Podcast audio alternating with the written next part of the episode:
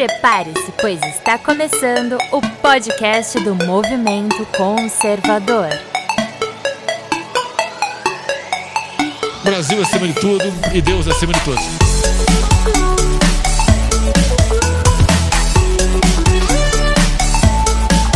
Olá, seja muito bem-vindo ao podcast do Movimento Conservador. E hoje estamos trazendo para você uma novidade inédita neste podcast. Sim, eu sou a Ginger e vim aqui para te contar que agora o podcast do Movimento Conservador tem parceria com a Shockwave Radio. E quer saber mais sobre o nosso novo conteúdo? Além de trazermos assuntos da política cotidiana falada de maneira fácil, sem muita complicação, também bateremos um papo com os nossos convidados da semana sobre o que está em alta nas redes sociais, sempre, é claro, pontuando a opinião baseada na verdade como ela é. Agora também estarão disponíveis alguns episódios da programação da Shockwave Radio, como as lives da galera da direita do programa É Tudo Nosso, além de outros conteúdos que você só encontra na rádio. Opa, pera aí, eu vi camiseta? Sim, eu, Mr. Romanini, também estou aqui nesse projeto criando as thumbs desse maravilhoso podcast. E claro, vendendo muitas camisetas exclusivas na Wake Up Imperium. Lembrando que o link de cada um dos nossos parceiros estará aqui na descrição do seu podcast. E se você está cansado daquele jornalismo do supostamente, fique com a gente, curta as nossas redes sociais que também estarão aqui na descrição. Comente, sugira temas e compartilhe com os seus amigos para que a gente destrua fake news e traga conteúdo opressor de qualidade para você. Opa, conteúdo opressor é comigo mesmo. Eu sou o André Petros, coordenador nacional do Movimento Conservador e vim aqui dar o meu bom dia, boa tarde, boa noite pra galerinha de Chapéu de Alumínio, as tias do Zap e todos aí os nossos companheiros do podcast desta direita opressora e maravilhosa. Também vim contar aqui da nossa nova iniciativa do Movimento Conservador, que agora nós temos uma livraria. É só você acessar através do site livrariamovimentoconservador.com. E é isso aí, galera. Tem muita coisa no nosso movimento para oferecer para vocês. Vocês vão gostar bastante. Shockwave Radio. Movimento Conservador. Wake Up Imperium! Todos juntos por você. Bora escutar o podcast? E com vocês, a primeira parte da super live que a galera da direita opressora promoveu esse mês pra você. Bernardo, tudo bem? Boa noite. Ô, Bernardo. Bernardo. Boa noite, boa noite Brasil. Vocês estão agora ao vivo na super live desta quarta-feira aqui no canal da Shockwave Radio. Eu, eu sou Evandro Pontes e já vou começar essa rodada aqui cumprimentando Ladies First, Fabi Barroso. Querida, boa noite. Boa noite, boa... pessoal. Todo mundo está acompanhando o Super Live. Boa noite. Boa noite, Evandro. Boa noite, Silvio. Boa noite, é, Fernando Melo. Boa noite, Bernardo. E a gente está aguardando o Ala, hein, pessoal? Vamos ver, vamos, vamos ver se o homem vem. Prazer estar aqui. Obrigada e vamos em frente aí. Boa noite. Fernando Melo, meu capitão, o idealizador da Super Live. Boa noite. Boa noite, facção. Boa noite, Evandro. Boa noite, Bernardo, Silvio, Fabiana. Boa noite para todo mundo. Vamos lá, mais uma super live. Projeto aí que é um do projeto que é, é, eu tenho mais satisfação de participar porque a gente consegue juntar pessoas diferentes, com pensamentos diferentes, e isso é bom. A gente está precisando muito disso porque tá tendo tanta cagada no governo, amigo. É tanta merda, é, é tanta, é tanta loucura que com certeza muitas vezes eu vou errar a, a, minha linha, a minha previsão e tal. Então eu preciso estar do lado de pessoas que vão acertar. É, preciso disso aí, fico muito feliz e convido a todo mundo a compartilhar o link dessa transmissão. Vamos dar um gás aqui no canal da Shockwave, que é um projeto também diferente também, que é um projeto também que vem com duas linhas diferentes, vem com o canal de YouTube, que a gente já tem muitos, e vem também com a proposta da rádio, que aí é a primeira rádio realmente de grande alcance aí, absol absolutamente, absurdamente conservadora. Obrigado, Fernando. Bernardo, tudo bem? Tá mudo. É, mas é sempre eu, né? Salve, salve pessoal, tudo bem? Boa noite todo mundo aí, boa noite. Chefia aí, doutor Evandro, estamos aqui invadindo seu canal. Fernando Melo, né? O The Idea Guy, a nossa musa, nossa Rapunzel, né? a nossa queridíssima Fabiana, e o Silvio Grimaldo. Né? E é isso, é mais um prazer, mais uma semana de merda nesta república, né? Temos muito aqui comentar. E é isso, né? O Fernando disse: ah, a gente pode errar umas previsões e tal. Eu digo, olha, é, numa coisa que não tem organização é normal, não é? É normal errar previsões.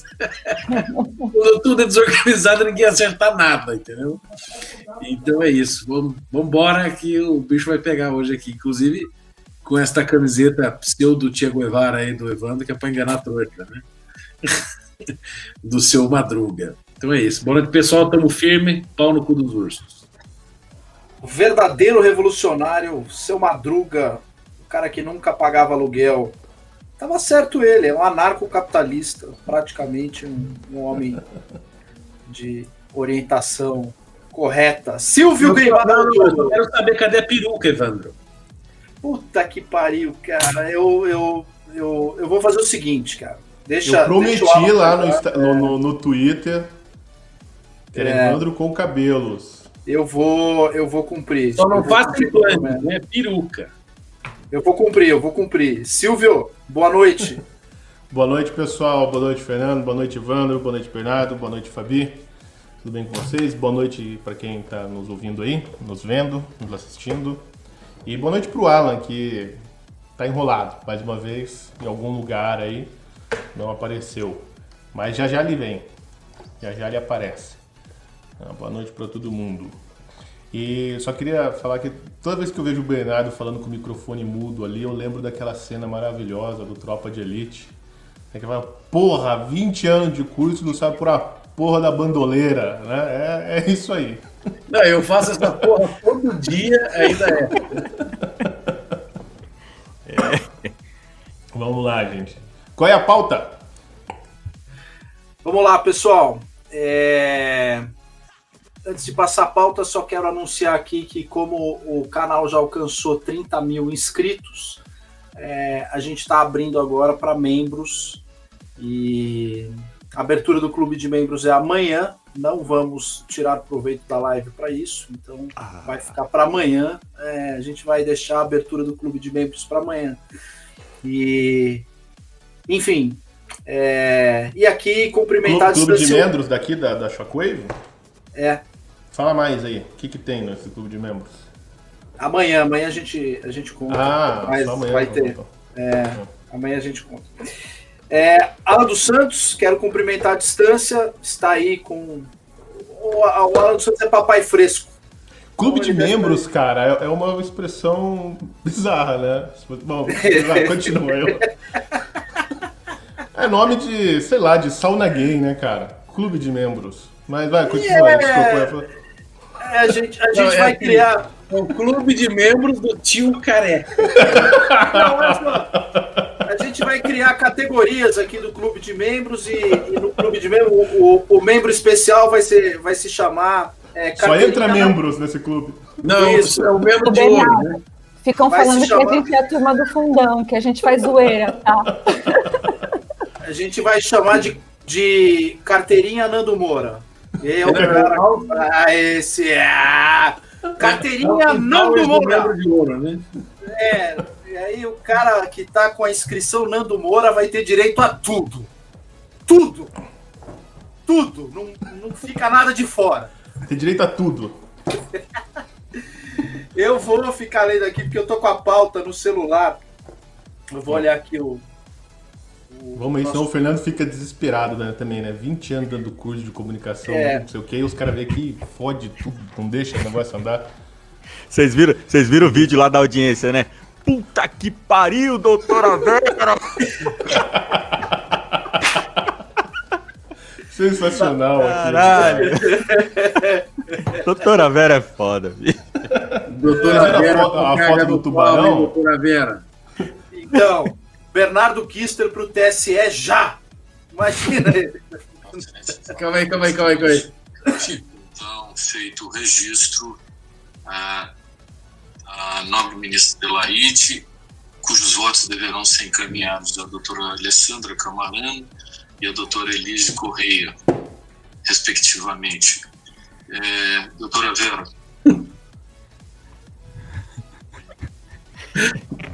Microfone, doutora Vera. Puta que pariu. Puta que pariu. Microfone, doutora Vera. É o Bernardo, velho. É o Bernardo, é o Bernardo. Eu sou a doutora Vera. Vocês viram isso aqui, ó? Audiência do STJ, ó. O tubarão, velho, atrás do. o meu neto colocou o papel de parede e não consegui tirar. Cara, é fe- o Covid é festival de memes. Bernardo, você tá no mundo, cara. Puta que pariu, doutora Puta Vera. que pariu, doutora Vera! Ô, doutora Vera Kister! Porra! Puta que pariu! Nem minha piada saiu, olha. Ai, olha, se a gente falar que é ensaiado, as pessoas acreditam. né? que pariu, velho. É... Vamos lá. Vamos lá. Eu acho que a gente precisa começar é, é, é, na pauta do dia hoje com as revelações de Bernardo Kister. As revelações que ele fez a respeito do acesso é, que ele foi franqueado ao inquérito é, dos chamados atos antidemocráticos.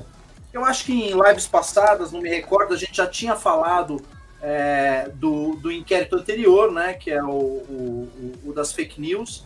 É, eu tinha lido trechos aqui, eles tinham feito assim ah, ilações absolutamente infantis e o que eles tinham era meramente prints de tweet. Tinha até um print de tweet do Leitadas em que eles falavam é, estou muito triste porque descobri que o Gilmar vai ficar até 2026. Aí você fala, pô, mas os caras estão investigando um, um- um perfil de Twitter porque o cara tá triste. né? Enfim, e era daí para baixo. E, e as bobagens, assim, é, tinha alguns tweets do, do Alan dos Santos que parece que tem o mesmo conteúdo. Esses tweets estão sendo repetidos, né? É aquele negócio de despejar as provas que estavam no inquérito, ah, despejar aquilo para um outro inquérito. O que, que eles querem? Como aquele tinha vários vícios formais, eles estão pegando conteúdo e acertando esses vícios, meramente incluindo aras, dando aquela acertada, dar acesso aos, aos advogados, mas parece que o conteúdo é a mesma bobagem. E com base nesse inquérito, inclusive, eles fizeram a, a, a- a revogação da, da, da temporária da Sara e botaram ali um, uma tornozeleira nela, né? Então, estão fazendo todo esse é, essa essa recepção muito bonita aí. Então, con- conte para nós o que, que você viu é, dentro daquele inquérito, Bernardo. Deixa eu tirar um mute primeiro aqui, né? Doutora Vera!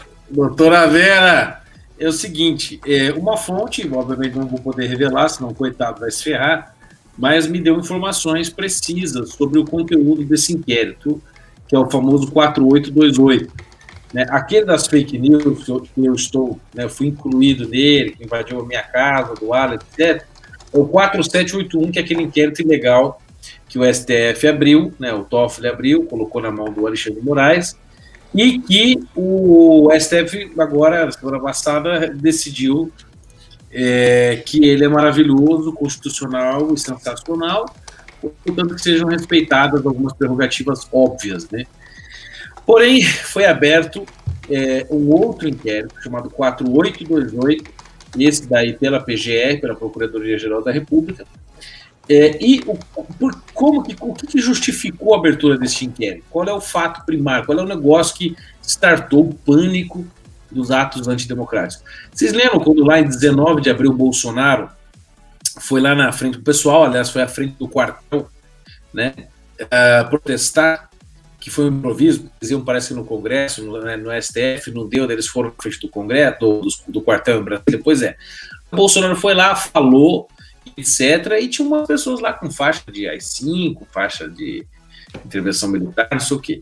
E este ato que foi assim, foi feito em escarcel, né, da mídia em função desse, dessa da participação do Bolsonaro e outras pessoas nesse negócio, até o chamamento, as hashtags, tudo justificou a abertura deste inquérito, que supostamente as pessoas estariam querendo subverter a ordem, né? Da democrática, fech... acabar com o Estado Democrático de Direito, destruir o STF, matar os ministros. Tal. E aí começou esse inquérito, né? E a parte que a minha fonte teve, teve acesso são 500 páginas, precisamente 469, se não me falha a memória, mas é página pra caramba. Mas basicamente, a estrutura desse, desse inquérito é a seguinte: teve o pedido inicial lá do, do PGR, o, quem foi escolhido foi o seu, o seu Alexandre de Moraes. O Alexandre de Moraes colocou alguns delegados ali que são ligados ao Moro, como aquele Igor, não sei o quê, e colocou mais o Disney Rossetti, etc. Todo o pessoal meio ligado ao Moro está é, ajudando a tocar esse inquérito dentro da Polícia Federal. E aí depois dizem que o Bolsonaro que está interferindo na polícia. Né? É, que mais informação? Ah, sim, e aí tem a estrutura dele. Então entrou o PGR, o Alexandre de Moraes entrou como, como juiz e colocou um outro juiz ecos lá para ajudar a tocar a coisa. Mas basicamente assim, tem pedidos dos partidos para o Bolsonaro ser incluído neste inquérito. Né? Porque se eles conseguem incluir o Bolsonaro neste inquérito dos atos democráticos, e se abre uma investigação, ou abre uma denúncia contra o Bolsonaro, ele pode ser afastado do cargo para investigação, aí não volta mais, né? Vocês sabem. Né? Que nem a Dilma, ela ficou afastada há 180 dias e depuseram a mulher depois. Então, a ideia deles é colocar. Teve vários pedidos, ele falou que tem mais de três pedidos. Um dos pedidos é do Randolfo Rodrigues, outro é da bancada inteira do PT, outro é da bancada inteira do PSOL, e depois, é, pessoal na Câmara, ah, sim, depois tem uma do, da turma do Foro de São Paulo: PDT, PSB, é, PT, PCdoB, PCB, Rede e PSOL. São sete, oito partidos ali. É, fizeram uma petição é, ali para incluir nesse inquérito para colocar o presidente da República. E qual é o fundamento de tudo? Praticamente todas as ações que estão ali no inquérito, todos os pedidos de investigação, prisão, inclusive da Sarah Winter, todos eles são baseados em notícias. Não há um áudio, não há um, um, um, um vídeo é, supostamente comprovando que as pessoas querem matar os ministros, prender, acabar com a ordem democrática, nada. É só print de tweet, print de sites, como o site dos 300, não é nem print, na verdade é uma descrição. Tudo sem registro em cartório, ou seja, aquilo lá não prova nada. Não tem data, não tem análise, não tem perícia. É, e o pior, né? Esses partidos todos estão lá pedindo isso, pedindo a, a inclusão do presidente com base em notícia. Então é assim: todas as notícias, Diário do Centro do Mundo, Brasil 247, Revista Fórum, os que eu lembro de cabeça, Metrópolis, Folha de São Paulo, é, Felipe Moura Brasil, Vera Magalhães, uh, parece que tem o Globo também. No vídeo de hoje lá no meu canal eu expliquei exatamente lá o que eu anotei. Mas uh, principalmente são esses sites. Que, cuja opinião jornalística deles, quando eles dizem lá, atos de, antidemocráticos, pedida do, do, da volta do AI-5, não sei o que, isso é a opinião do jornalista. Ou seja, hoje a opinião do jornalista está funcionando como elemento de prova para justificar prisão, busca e apreensão, quebra de sigilo bancário, quebra de sigilo de monetização de rede social, quebra de sigilo de IP da rede social, a devassa da vida das pessoas do Alan, que foram de novo na casa dele, aprenderam os computadores de novo e tinha acabado de comprar, fundamentado em prints e notícias criadas pelos próprios mídias de esquerda. Então, as mídias de esquerda criam um fato, os partidos de esquerda usam esses fatos para justificar as petições, cai na mão do PGR, o PGR simplesmente manda lá para o Alexandre de Moraes, e o Alexandre, não é o PGR, na verdade, quem está fazendo isso é o vice-PGR, não é nem o Aras, é o vice-PGR, Humberto não sei o quê. E o Alexandre de Moraes simplesmente assina tudo e a merda está feita. Ou seja, o negócio é uma aberração jurídica. E o, o, o Evandro e a Fabi vão poder dizer melhor do, do que eu. Notícias não servem como provas cabais das coisas. Elas corroboram, elucidam, é, explicitam, é, clarificam, mas elas não funcionam como elemento de prova assim definitivo como está naquele inquérito. Aí tem citação do Bolsonaro lá de 1999, quando ele disse tem que botar esse povo no pau de arara. Eles citam esse tipo de coisa. Tudo para tentar ferrar o Bolsonaro e ferrar a base dele e, obviamente, os, os empresários que são favoráveis ao governo e a, o povo online, militância online, os apoiadores, que somos, né, em soma, aqui, nós e tantos outros. Né? É isso que está lá. 500 e tantas páginas, totalmente confuso. Né? É, eu não tenho como mostrar aqui, porque está com a minha fonte, mas enfim, né? Esse negócio vai ser. O sigilo disso vai ser derrubado. Parece que essa semana. Aí vocês vão poder ver como é, eu tenho razão e minha fonte é confiável. Mas é uma aberração jurídica como jamais vista. E outra, não tem a petição é, da. Não tem nada da prisão da Sara, só tem o um pedido do Nereu Crispim, do PSL, pedindo a prisão da Sara. Não tem análise da PGR e nem a, o, o, pedido de prisão da Sara do Alexandre de Moraes. Ô Bernardo, tem algum fato expresso? Assim, isso aqui é o, é o ato tipificado no Código Penal que a levou para cadeia? Tem essa qual Não, é o crime da Sara? Assim, ah, a gente está pedindo porque são é, atos inconstitucionais, não sei o que, não, não, não. E aí eles citam, aí eles jogam um monte de notícia, entendeu? Não tem, olha, fez isso, tal data, isso configura tal data, print, não tem assim, bonitinho, entendeu? Tem uma hora um relatório da PGR que ele me disse, né, é, que, que monta mais ou menos uma narrativa em cima das coisas, mas segundo ele também a coisa não é organizada a ponto de justificar uma invasão desse tamanho, uma ação tão violenta, ainda mais em tempo de Covid, que tem que ter isolamento social, não sei o quê, né? Para justificar um negócio desse, tornozeleira eletrônica, ah, porra, faz-me rir, né, meu? Pois é. é isso. Este é o relatório. Né? Hoje, hoje nós publicamos no Brasil Sem Medo um texto do, do Evandro, que ele explica mais ou menos como surgiu isso, ou como isso foi instrumentalizado no Brasil, né? essa participação ativa e, vamos dizer assim, decisiva é, da grande mídia na, no, no processo penal. Né? É, vocês me desculpem, eu não sou direito, então se for alguma besteira, o Evandro explica aí melhor do que eu, né? que foi criado pelo Moro. Quer dizer, isso já existia antes, mas acho que não na, na escala, né, Evandro, que o Moro transformou e transformou num método mesmo, né? que é plantar na, na, mídia uma narrativa e essa narrativa, como o Evandro colocou lá, né, ela pega uma série de coincidências e transforma em evidência. Né? Aqui agora está pior do que na época da Lava Jato, porque não é nem coincidência, não tem nada, é a mera aparência. Né? Por que, que a Sarah Winter foi presa? Né? Porque ela veste todo mundo com a mesma cara, ela põe aquela máscara de Jason na cabeça da galera, ela acende as tochas lá, eles marcham, e isso parece que é uma milícia. Parece que é um grupo armado. Por exemplo, essa invasão que teve deplorável né, da, da, da Polícia Civil do Distrito Federal, né, junto com o, o, grupo de combate ao crime organizado né, e o grupo de apoio aéreo da polícia. Eu vou depois até ler o nome do infeliz do delegado aqui, que esse merece né, ser louvado publicamente, essa besta quadrada. Né, essa operação que eles fizeram lá para estourar a chácara e prender a máscara do ursinho Poo, que é esse instrumento muito perigoso, né? Foi feito por quê? Porque parece. Você foi, foi o Xi Jinping que mandou prender. Ele não é, pois é, é. Eu até entendo que na, na China o ursinho Poo é uma coisa muito perigosa, né? Mas aqui no Ocidente, não, né? E no máximo, sei lá, pode, se uma criança tiver alergia a um bichinho de pelúcia. Né? E entraram lá por quê? Porque parece que é uma organização é, terrorista. Ele tem cara de organização terrorista. Mas tem cara mesmo de organização terrorista? Né? Os caras não têm arma. E assim, engraçado que a, a matéria da Folha dizia né, o grupo armado de extrema direita. Aí, bom, não tem arma. Né? É. Cara, qualquer batida na Gaviões da Fiel dá, dá, mais BO do que aquilo que tinha lá. Cara, chamaram é. a, a Veja chamou a Sara hoje de paramilitar. Então, mas paramilitar sem armas, né?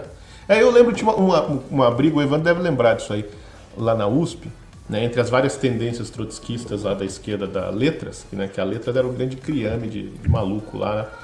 Aí tinha duas tendências lá, né, que elas, elas eram iguaizinhas, né, defendiam a, a luta armada, né, então que as coisas não, não iam mudar se não fosse para a luta armada, só que uma achava que eles já tinham que ir para a luta armada agora, e a, e a outra achava, por isso que teve a dissidência, né, que a organização trotskista é assim, quando junta sete, tem uma dissidência, né? Forma outra organização.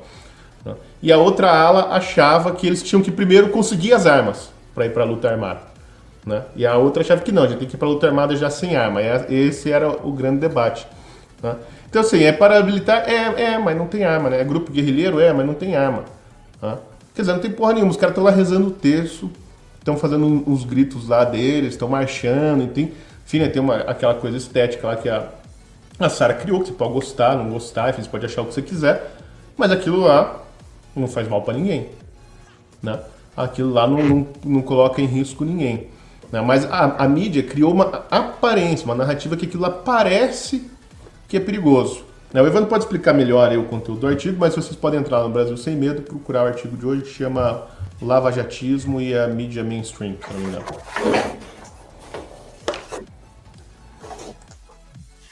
Rapidamente, é...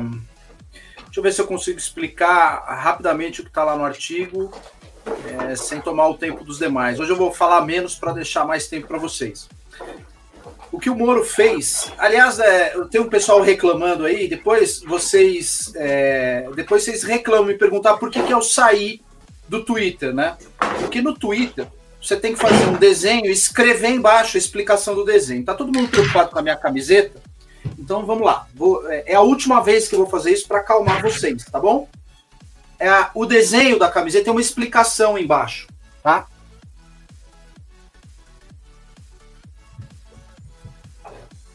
Podemos encerrar essa questão da camiseta?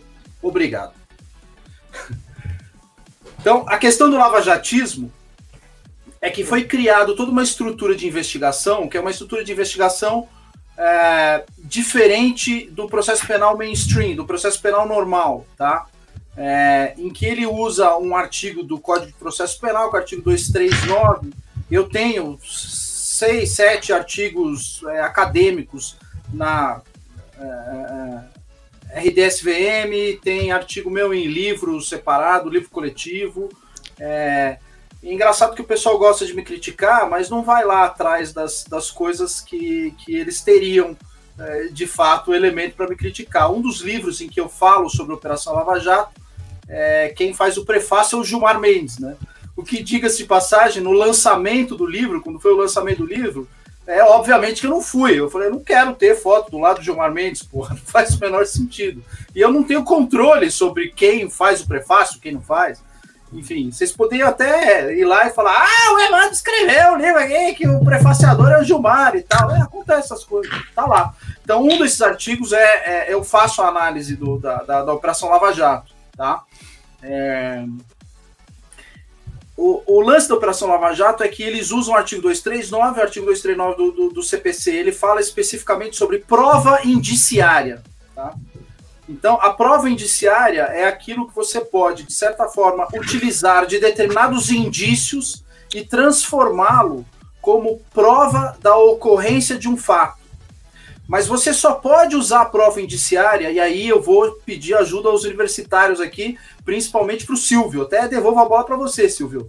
É, no lance da prova indiciária, é a única abertura no processo penal para que você use o chamado método indutivo todo o processo penal ocorre por método dedutivo. Quem é aluno do Olavo e leu Aristóteles sabe o que eu estou falando. Quem não leu, se fudeu, paciência, é a vida. Eu não vou explicar o que é uma coisa em relação à outra. Então, a única abertura que existe para o método indutivo é na prova indiciária. Qual que é a sacada do Moro? Ele caga para método indutivo ou dedutivo. Ele simplesmente consegue fazer com que uma determinada ilação, que pode ser uma mera consequência, seja gerada uma causa, uma relação de causalidade entre coisas que não tem nada a ver, se você utilizar o método correto. E aí, com base nisso, ele consegue invadir determinadas esferas no, no âmbito da investigação e mandar prender pessoas e etc. Para fins de crimes financeiros e lavagem de dinheiro, isso é uma técnica assim borderline mas que, infelizmente, você fala, cara, é o seguinte: se eu não usar essa técnica, não tem como eu pegar lavagem de dinheiro. É impossível pegar lavagem de dinheiro com essa técnica. Contudo, para crime comum, esse artigo não serve. Por exemplo, num homicídio, você não pode usar o artigo 239 do, 239 do, do, do CPP para tentar provar homicídio por intermédio de uma técnica uh, uh, indutiva. Eu estou falando essas questões técnicas porque o que, que acontece? Ele está fazendo exatamente isso. Ele está usando o, 2, o, o 239 e métodos de, de, de indução por indício. Não é de indução, é dedução de indícios. Ele faz uma subversão do artigo, essa dedução de indícios, para poder, com base em meras coincidências, prender a Sara, por exemplo, ou mandar diligência na casa do Alan dos Santos. Que é, ah, ele esteve presente em tal dia, fez isso, fez aquilo e tal. Ivan, então, basicamente, o que ele está fazendo é isso. Agora é até pior, porque é um, virou um argumento por. não é nem, nem por indução, nem por dedução. Porque ainda esse tipo de coisa, ele é viável de um ponto de vista metodológico, no racionamento jurídico, no racionamento científico, no raciocínio jurídico, no raciocínio científico, etc. Né? Até você mesmo coloca que tem alguns casos que cabem. Mas agora é por mera. Cara, não é nem analogia, é aparências de fenômeno. Porque, veja só, né? o que aconteceu? No sábado eles foram lá e tiraram o acampamento dos 300. No sábado à noite, a, a galera foi lá e soltou o rojão do lado do STF. Né? Não foi o rojão no STF, foi do lado, ou na frente, ou depende do seu ponto de vista. Tá? Durante a tarde, aliás, um pouco antes, né, foi noticiado que a Sara invadiu o Senado. Eu não sei as pessoas qual a visão que elas têm de Brasília, mas invadir o Senado é o seguinte: o Senado tem um gramadão é. Que hoje está cercado, mas que ele não deveria estar cercado. Né? Um, são os barrancos assim de grama, né? porque o, o, o Senado está numa baixada assim. Né?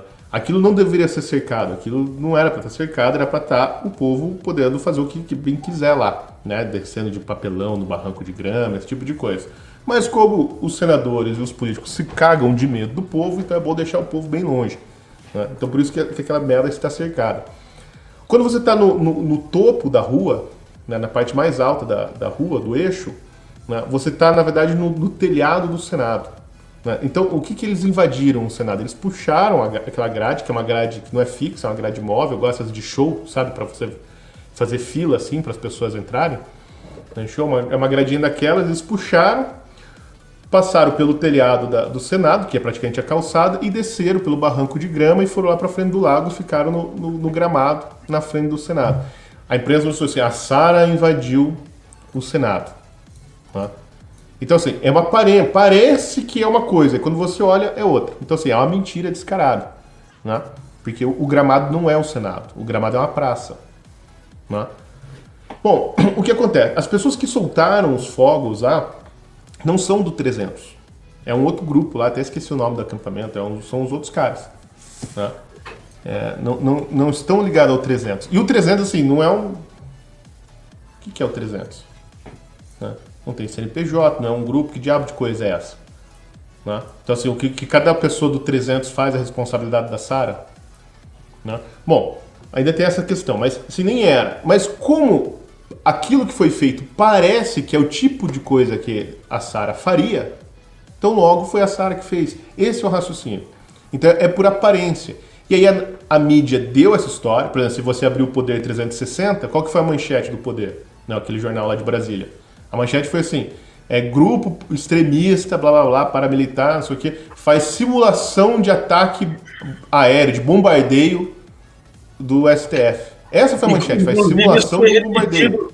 Isso foi repetido pelo Barroso no voto e foi repetido por aquele imbecil do, do Sérgio Moro na entrevista dele da Jovem Pan. É, simular bombardeio no STF, absurdo! Então, é. bombardeio, quer dizer, os caras nunca foram num estádio de futebol, né? nunca entrar no, no estádio de futebol para ver como é que é que é o, fogo de artifício funciona. Né?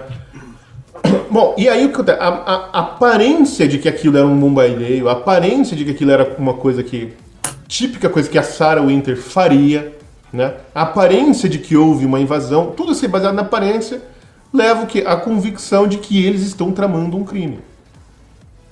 E é só isso. E não tem mais nada. Não tem mais. Porque tem assim, a ameaça lá que a Sara fez pro. pro.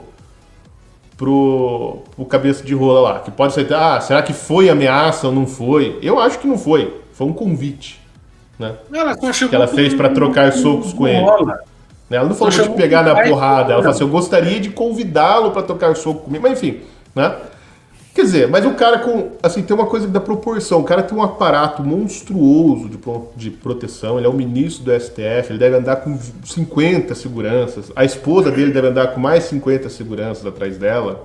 Né? Todo mundo da família dele deve ter um monte de segurança, todo Até aparato segurança estatal. dele deve ter segurança, né? É, até o segurança dele deve ter segurança. né? É aquele negócio, todo mundo segura e ninguém larga, né?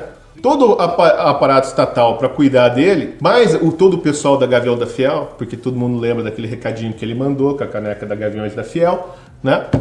Du- Durante o, o julgamento, a gente nem precisa falar a Gaviões da Fiel o que, que ela representa e quem a controla, mas, né? Todo mundo entendeu que o, o senhor ministro passou um recadinho, né? Tudo isso né, contra né, a perigosíssima Sarah Winter. Quer dizer, assim, mesmo que ela quisesse fazer alguma coisa contra o, o, o ministro, ela hum, jamais conseguiria. Né?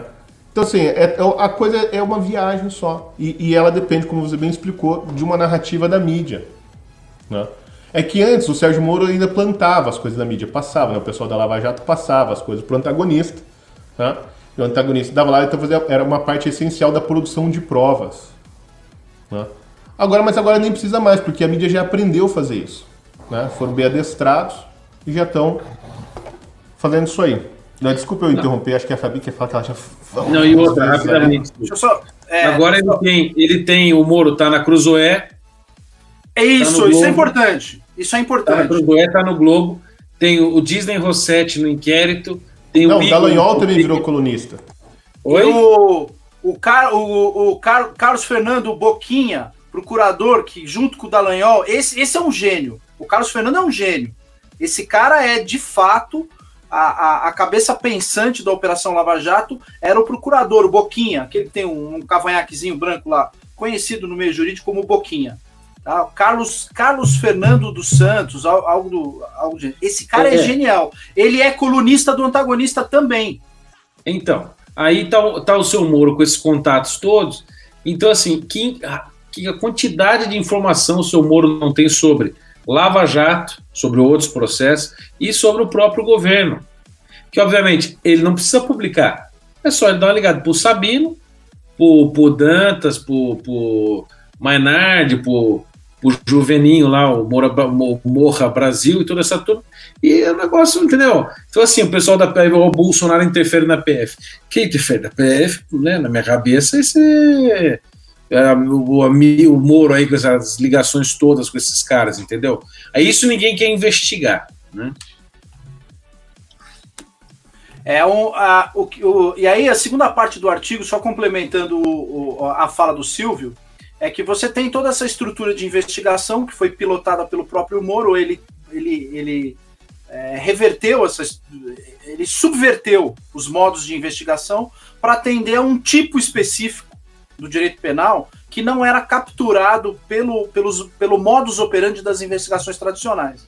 tá? Então o que ele fez?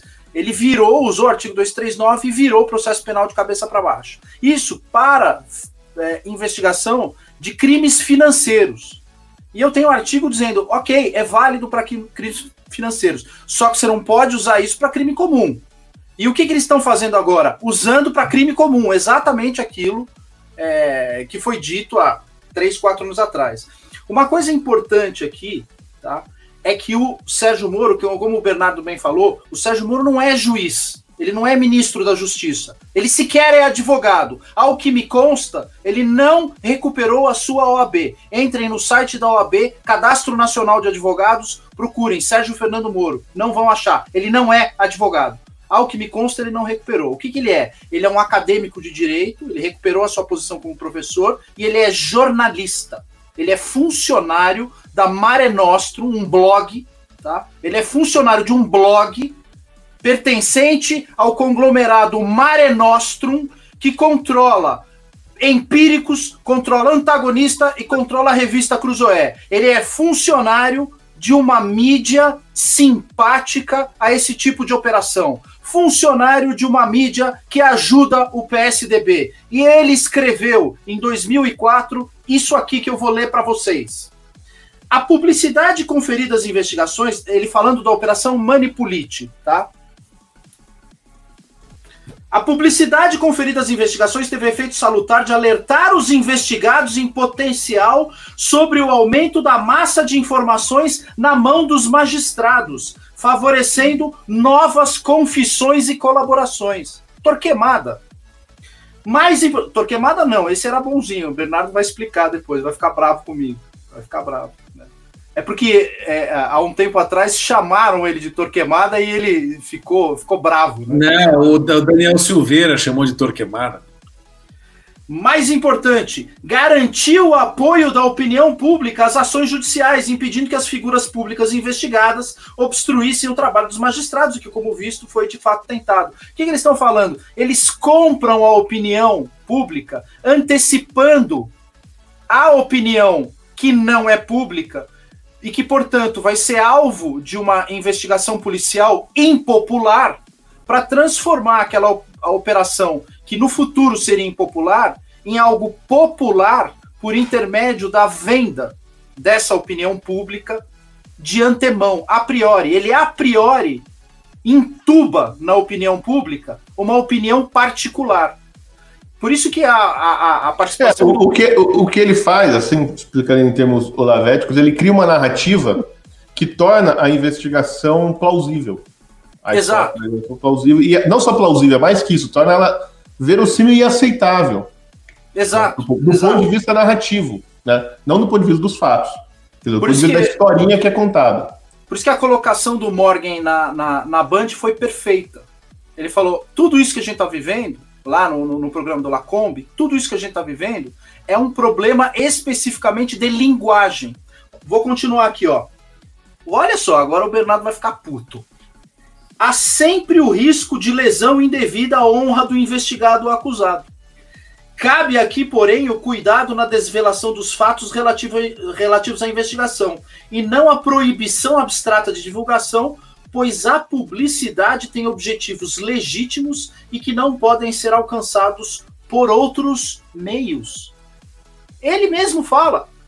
Não tem outro jeito que não seja uma aliança com determinados setores da imprensa para que os setores da imprensa sejam parte dessa investigação. O cara não faz o papel de noticiar depois. Ele é parte da investigação porque ele, a priori, coloca a, a, a ideia maledeta na cabeça dos caras. As prisões, confissões e a publicidade são três pilares: prisão, confissão e publicidade, conferidas as informações obtidas, geraram um círculo virtuoso consistindo na única explicação possível para a magnitude dos resultados obtidos pela Operação Manipulite. Sérgio Fernando Moro, com todas as palavras, ele escancarou o que é o lavajatismo. E eu não vou aqui dizer, ah, a Lava Jato foi uma merda contra o PT. Não, não foi. Ela fez o que tinha que ser feito para arrombar uma estrutura de rapina do dinheiro público na casa dos bilhões de dólares, dinheiro do BNDES, do que quer que seja, indo para Venezuela, para Angola, para a República Dominicana, para Cuba, para ajudar o Foro de São Paulo. Isso é uma coisa. E eles conseguiram isso por intermédio desse método investigativo. Outra coisa é você usar esse mesmo método para ver o que a Sara tweetou, o que o Bernardo diz, ou o que o DCM supõe que o Bernardo possa ter dito em relação a um tweet da data tal, etc, etc, etc. Quer dizer, você está fazendo uma completa subversão. Uma coisa é a Operação Lava Jato, outra coisa é o lavajatismo, que é o que está acontecendo agora. Né? Então, eu estou chamando toda essa, essa atenção aqui por é, provocação do Silvio. O texto completo está lá no BSM. Dá um pulinho, vocês vão entender o que está acontecendo. É, e eu queria agora é, ouvir a, a Fabi. Fabi, bola tá com você para a gente ou, ouvir as observações jurídicas e demais um a respeito de tudo que está acontecendo. Eu queria voltar um pouquinho em relação à prisão da, da Sara, né? Que tem uma coisa assim que, que tem me preocupado. Eles criaram um tipo de prisão que não existe, né? Ela não existe. Então, é uma prisão domiciliar é, temporária que não está albergada pela lei lá. Muito complicado isso, né? Ela cumpre pena é, que jamais poderia ser colocada nessa espécie aí de prisão domiciliar. Então, isso tem me preocupado, porque estão criando modalidades que não está lá colocado no Código Penal, no Código de Processo Penal. Então, tudo que a gente está assistindo no, no trâmite desse inquérito da Sarah Winter é, realmente é, me preocupa com, com é, a gente não sabe que estado de ordem jurídica aí vai ficar, né? E é que ela não poderia jamais sair com uma tornozeleira, porque tornozeleira, pela lei, só é admitido no caso de um condenado. Então, isso é uma coisa, estão dando tornozeleira para um preso domiciliar, como se fosse uma coisa cautelar. É uma bizarrice, assim, muito estranha, muito difícil de entender. Então, assim, é, diante de tudo isso que você colocou, né, que tem lá, é, existe sim um, uma trama aí, sei lá, mas do lavajatismo, né, que está junto com Alexandre de Moraes, tudo que a gente está assistindo, ele sempre tem a mesma origem. Estão usando agora é, artifícios que existem na lei, por exemplo, a tornozeleira, que é para um condenado, para já fazer algo, alguém que está lá no começo do inquérito, que está saindo em prisão é, domiciliar. E a gente... É importante lembrar que ela não foi nem acusada ainda de alguma então, coisa. Então, exatamente, é isso, é isso, que eu quero deixar claro, que é, os, ó, as partes processuais, né, o trâmite processual, ela não tem nada, ela não cumpre nenhum requisito para ela ter uma tornozeleira. Não existe isso na lei. Eu queria que eles apontassem isso na lei. Então, a gente vê flag um flagrante rompimento com a lei vigente. Agora sim, nós temos, já, já tivemos lá, para mim, no artigo do, dos fake news, eu venho defendendo isso, né? É ilegal, além de imoral, mas agora, nesse inquérito da Sara, além das provas também, que o Evandro falou aí, mas se a gente for pegar lá nas, no Código de Processo Penal, as provas que está lá, desde o artigo 155 até o artigo 157, que o juiz tem livre com, com, com, é, convencimento, assim que se forma né, a, o convencimento do juiz, mesmo assim. Então, pelo que o Bernardo trouxe através das fontes dele, que a gente pode olhar ali nos autos, que ele trouxe a notícia num vídeo muito bem feito, a gente entende que como assim? As provas, que provas são essas? Provas são as provas ditas pela grande mídia. Tá, e aonde está é, a materialidade de um crime, né? Aonde está a comprova comprovação de algo real, de ilícito? Porque mesmo quando eu vi aqui o Silvio falando, é, falando, ah, é porque jogaram fogos contra, sei lá, um prédio, mesmo assim, gente, é, não, não, não, se encaixa no padrão onde está sendo o tratamento da Sara de novo aqui, eu estou fazendo as, ah, o, que é, o que o Silvio falou, eu também endosso, né? Não, não cabe aqui de, de, se a gente entendeu ou não aquela manifestação dela, não tem nada a ver com isso. Só que é uma cidadã brasileira que está, nesse momento, né, sendo lá cautelarmente com uma tornozeleira, sendo que, como bem disse agora o Silvio aí falou, ela não está nem sendo acusada, ela não foi acusada ainda. Então, que bizarrice é essa. E que bizarrice é, eu vou bater sempre no, no inquérito das fake news. E já foi sugerido, graças a Deus, para os parlamentares lá da base do Bolsonaro, e graças a Deus aqui eu tenho o prazer de dizer que a gente sempre fala mal, mas a gente precisa falar bem, que o Felipe Barros, ele recebeu lá, e ele, eu não sei só se ele protocolou ainda, não tive a notícia, mas ele vai fazer uma petição na PGR para é, indiciar, pedir o indiciamento do ministro Alexandre de Moraes por crime comum, porque é um flagrante abuso de autoridade. E aí eu estava vendo também um pouco antes de entrar que o, o partido do Bob Jeff, né, do Roberto Jefferson, também ia fazer uma ação nesse mesmo sentido. Então eu fico muito feliz, realmente, porque essa é uma saída. Nós estamos estrategicamente sem saídas jurídicas. E dentro das saídas jurídicas que eu conheço, é então é, ir para esse campo de modalidades de crimes comuns, porque sim, ele cometeu um abuso de autoridade e mesmo aí o pessoal já começa, ah, mas é ser julgado pelo STF, que coisa difícil, coisa complicada a gente entender que se a gente conseguir que a PGR aceite, né, esse, isso vá pelo menos para o debate, até a mídia tradicional ela vai ser obrigada a noticiar isso. E nós também da mídia independente vamos trazer ao debate o absurdo que é e como sim está lá bem tipificado na lei de abuso de autoridade.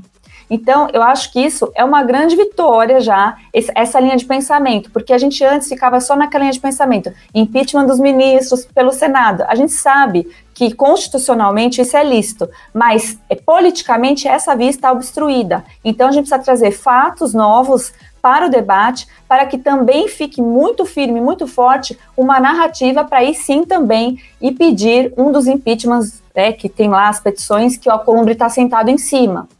E, e não, adianta mudar o Columbre. Qualquer outro senador, eu não vejo qualquer outro senador nesse cenário político atual pautando, a não ser que a temperatura política e não jurídica suba nesse nível. Então, eu recebo com, com felicidade que realmente agora estão começando a, a, pensar fora da caixinha. Fico muito feliz e agradeço você, Felipe Barros, por ter realmente falado comigo, mas com outro colega advogado. Eu te agradeço demais. É, fez, está fazendo um bom trabalho e a gente tem que sim salientar quando eles estão fazendo um bom trabalho.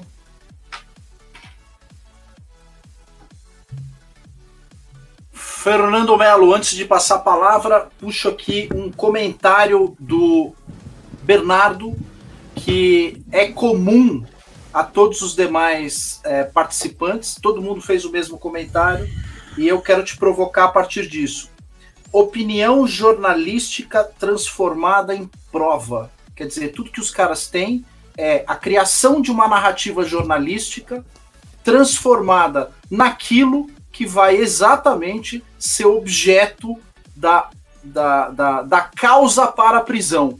Então, é uma coisa maluca, né? A gente que é, é, é, é aluno do, do, do, Olavo, a gente fala. Uma mesma coisa é causa e consequência dela mesmo, né? É uma coisa cíclica. Então, a opinião jornalística ela causa a prisão e a prisão causa a opinião que, enfim, é, cíclico. É uma coisa eu nunca vi isso na minha vida, cara, em, em termos é, é, o, é o filosóficos da mídia. Exato, exatamente. Você tem que tem que imaginar a, a, Vera Magalhães dobrada, assim, comendo os próprios pés, aqueles pés que ela tem. Né? É isso, ela vai comendo, comendo os pés, é o Ouroboros da, da mídia. É a Vera Magalhães Sai, comendo imagem. os próprios pés. É assim que Sai, funciona. imagem! Fernando, Fernando Lindo passo a bola aí para você com essa. É, pessoal da Shockwave consegue compartilhar a, a tela do, do, do, do, Fernando? Vamos lá. Compartilha a tela com a, com a imagem que você precisava, Fernando. Isso, tem uma imagem aí que eu quero que o pessoal veja, só para eu explicar é, o que, que eu vou falar aqui. Isso. É você importante... tem a imagem na tela? Co coloca e compartilha.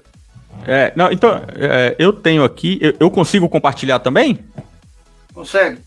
Ah, então beleza, não, então eu compartilho. Pera aí que isso aqui é, é, é com nós mesmo. É. Deixa eu achar aqui.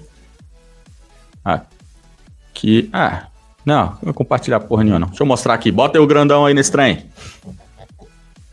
Aqui, ó. Isso aqui, isso aqui é o seguinte, ó. Vocês estão vendo, isso aqui é o meu canal, né? Tá aí Comunicação e Política. Eu sublinhei. O título do meu vídeo: Grandes jornais montaram um cartel de informação. Qual é a data? Dia 26 de setembro de 2018. Isso aqui foi quando eu comecei o canal no, no aqui no YouTube. 26 de setembro de 2018. Olha o, a explicaçãozinha do texto. Falta, falta pouco para o dia da votação nas urnas, nem tinha tido o segundo turno ainda. Nessa reta final, toda a mídia se fechou em um cartel de informações, onde um veículo cria uma mentira e os outros a replicam. Então vamos lá, vou explicar isso daqui e já vou aqui, como, como demonstrou o Alexandre de Moraes, para corroborar tudo que eu vou falar, né? Vamos aqui tomar aqui minha aguinha. que horror. Tá igual cabeça de ovo, hein, cara? Quero ver Olha. me prender agora, meu irmão. Quero Uhul. ver me prender. Agora Uhul. ser apoiado por mais de 10 mil manos. ah, meu amigo, agora que o bagulho ficou sério. Pessoal, vamos lá. O que, que eu tô. É, por que, que eu tô mostrando essa imagem? Porque eu tô querendo que as, que as pessoas é, entendam o seguinte: o que tá acontecendo não é de hoje. O Evandro tá pegando aí texto do Sérgio Moro de 2004, né? Se não me engano, 2004 que o Evandro mostrou aí o, o, o, o texto. Eu, é, eu trabalho com comunicação aí desde sempre, é a única área que eu trabalhei na minha vida. E em 2018 eu comecei o canal no YouTube. Quando eu comecei o canal no YouTube, eu já eu, eu detectei ali durante a eleição que tinha um movimento novo. Porque isso é, é, lá em 2018 era novo. Sabe? Ah, não, a imprensa sempre mentiu. Não tô falando de mentira. Mentira, Adão mentia para Eva, Eva mentia para Adão, isso aí é normal. Eu tô falando de um cartel de informação. Porque o cartel ele é o seguinte: você tem é, é, um fenômeno que é único no mercado. O fenômeno do mercado é, nós temos hoje como se fosse é, é, é no mercado aí dos restaurantes, nós temos os chefes de cozinha compartilhando receita e compartilhando matéria-prima que eles fazem a, a, o alimento deles. Você imagina isso? Um restaurante chegar pela manhã, um chefe ligar pro outro e falar: Não, ó, hoje eu vou fazer isso aqui pro almoço, o prato é tal, tal, tal, e, a, e, e se você quiser o, o a matéria-prima tal, eu tenho aqui, pode vir pegar e aí todo mundo começa a compartilhar, todo mundo faz o mesmo almoço, com a mesma receita. Isso não existe, pessoal. A matéria-prima do jornalismo é a fonte. A matéria-prima do jornalismo é a, a, reportagem. Quando você busca uma verdade na rua, você descobre algo. O que, que a imprensa passou a fazer lá em, do, em 2018, que eu estou mostrando aqui? A imprensa passou a pegar um furo de reportagem, uma informação, uma fonte e compartilhar entre os concorrentes. Então nós começamos a ver o Estadão compartilhando com a Folha, compartilhando com o Globo, compartilhando com. E aí eles iam compartilhando para quê? E era o que eu falava lá naquela época. O canal tava no, no comecinho ainda. O que, que eu tava falando? Pessoal, eles estão compartilhando esse material porque eles estão querendo formar a verdade. Eles não querem mais reportar os fatos, eles querem criar os fatos. A imprensa não, não se ela não se não se satisfaz mais em buscar a verdade na rua e contar a verdade para as pessoas. Ela quer criar as verdades. E essa criação de verdades, eu dizia lá, esse cartel da informação, ele vai produzir frutos, vocês vão ver, judiciais. O que, que aconteceu? Quando chegou na época do Glenn Greenwald, eu peguei e, e, e, bati muito no canal. Falei, pessoal, olha o que, que tá acontecendo. O Glenn tá pegando, não é conversa de WhatsApp, porque até hoje eu tô com a pulga atrás da orelha nessa história do, hack, do hacker. Esse hacker não existiu. Não existiu o hacker do Verdevaldo. Porque o Verdevaldo jamais mostrou as mensagens. Ele mostra prints de mensagens. Há uma diferença brutal entre você mostrar mensagem e print de mensagem. O Verdevaldo mostrou prints de mensagens. Isso não tem lógica nenhuma. Print de mensagem não é substância para você abrir processo nenhum. Nem na China. O que, que os caras fizeram? Tiveram que esquentar os prints de WhatsApp. Como que você esquenta informação? Através da mídia. Então eles mandam esse material para mídia, e eu lembro muito bem de Reinaldo Azevedo, Boechat, né, falecido já, Reinaldo Azevedo, Boechat, é, é, o Paulo Henrique Amorim também falecido. Esses caras deram voz, eles esquentaram os prints de WhatsApp do Glenn Greenwald. Pessoal, isso hoje virou material para o, o, o, o aquilo que, que foi muito bem apresentado pelo, pelo Evandro hoje no texto dele lá no Brasil Sem Medo. Através de notícias, você prende pessoas. Por quê? Porque, pessoal, não é que saiu na Folha de São Paulo. Não tem lógica eu prender alguém porque saiu na Folha de São Paulo. É porque saiu na Folha, no Estadão, no Globo, no Extra, é, saiu no Correio Brasiliense, saiu no Zero Hora. Vocês acham que todo mundo está mentindo? Vocês acham que existe um complô mundial contra o, o, o, o Bernardo Kister? Se fosse só a Folha de São Paulo dizendo, tudo bem, poderia ser mentira da Folha, mas todo mundo disse. Só pode ser verdade, não tem lógica. Prendam Bernardo Kister. Então, essa é a estratégia dos caras pelo amontoado de informação e pela grandeza de veículos de informação dando a, o mesmo fato, citando o mesmo fato, só pode ser verdade. Prenda uma pessoa. Pessoal, isso que nós estamos vendo é algo grotesco. Mas eu também, como vocês viram, já tô há dois anos nessa lenga-lenga, eu também já fico pensando, tá, vamos para a próxima fase dessa história. Beleza, eu acho que tá bem explicado a história. Tá, mas e aí? O que, que a gente pode fazer? Esse é o ponto que eu tô agora.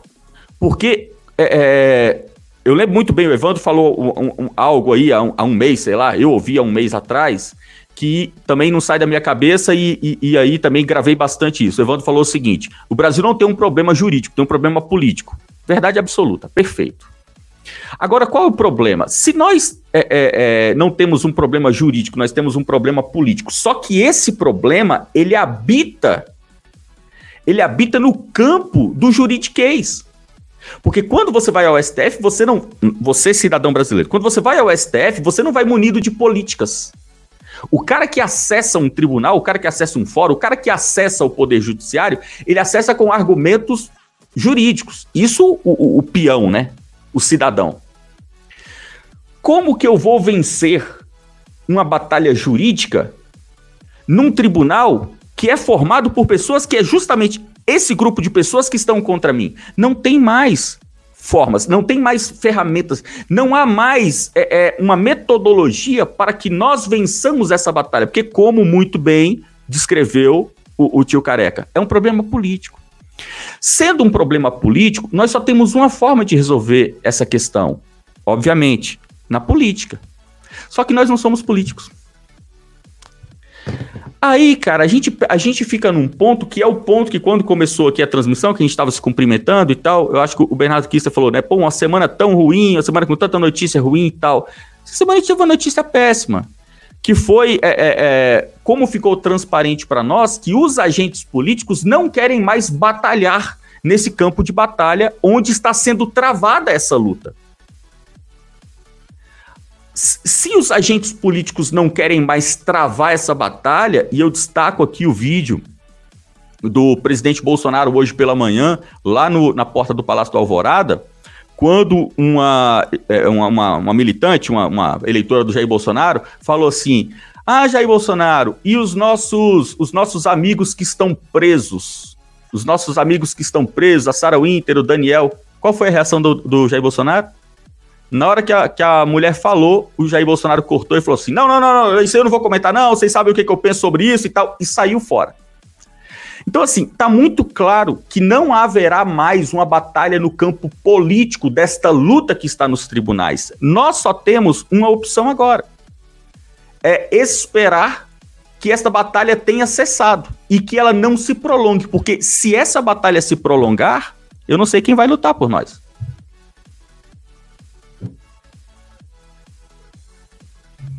Obrigado, Fernando. É... Só um detalhe aqui, Renato Magalhães mandou, nem foi um super chat, mas eu capturei no chat aqui, Evandro. Um amigo disse que matéria de jornal pode ser prova se fato for público e notório. A gente acabou de ler o artigo do Sérgio Moro e primeiro, o fato não é público. Segundo, tão pouco notório. Assim, ele não é público porque ele é objeto de um vazamento é, que agora nem é vazamento, né? Então você cria o fato junto com a imprensa, a imprensa planta o fato na mídia, esse fato é, é replicado dentro do inquérito. E essa replicação se torna objeto da investigação que vai ser posteriormente confirmado pela própria mídia que o criou. Portanto, não vale a regra, que nem é uma regra do Código de Processo Penal, isso é uma regra jurisprudencial, os tribunais consolidaram essa regra, de que todo fato público e notório não precisa ser provado. Não é que ele prova, ele não precisa ser provado. Mas não é o caso aqui. Pessoal, não é o que está acontecendo. Eu estou falando para vocês o exato contrário disso, e o Fernando está batendo nessa tecla colocando exatamente o contrário. A parte mais importante da fala do Fernando aqui diz respeito à postura do presidente Jair Bolsonaro. O porra acabou, agora é para nós. Esse porra acabou para vocês. Quero que vocês se fodam, entendeu? É assim Game que eu tô lendo, porra acabou. Porque o que que acontece? Quando você começa a ver estratégias políticas administradas pelo. Ele não é ministro, é assessor da presidência da República, o Jorge Francisco, junto com o ministro da Justiça, que são favoráveis a esses inquéritos, a tudo isso que a gente está reclamando, essas pessoas são favoráveis a essa metodologia. Essas pessoas vivem nessa mídia que cria esse tipo de coisa, dando declarações favoráveis, auxiliando essa máquina a nos foder. Então, é, é, é, isso dá uma sinalização muito cristalina, dá uma sinalização muito clara de que nós somos carta fora do baralho na formação do governo Bolsonaro. E as informações de bastidores que eu tenho é que há, de fato, um alinhamento maior do presidente Bolsonaro e do seu entorno com os positivistas, com os generais. Existe uma intenção de dar mais espaço a essas pessoas, ceder e afastar os radicais, que somos nós, o pessoal do Ursinhos Carinhosos, o pessoal que come bisnaga em live, esse tipo de coisa. A gente oferece esse tipo de perigo, né? É esse tipo de perigo.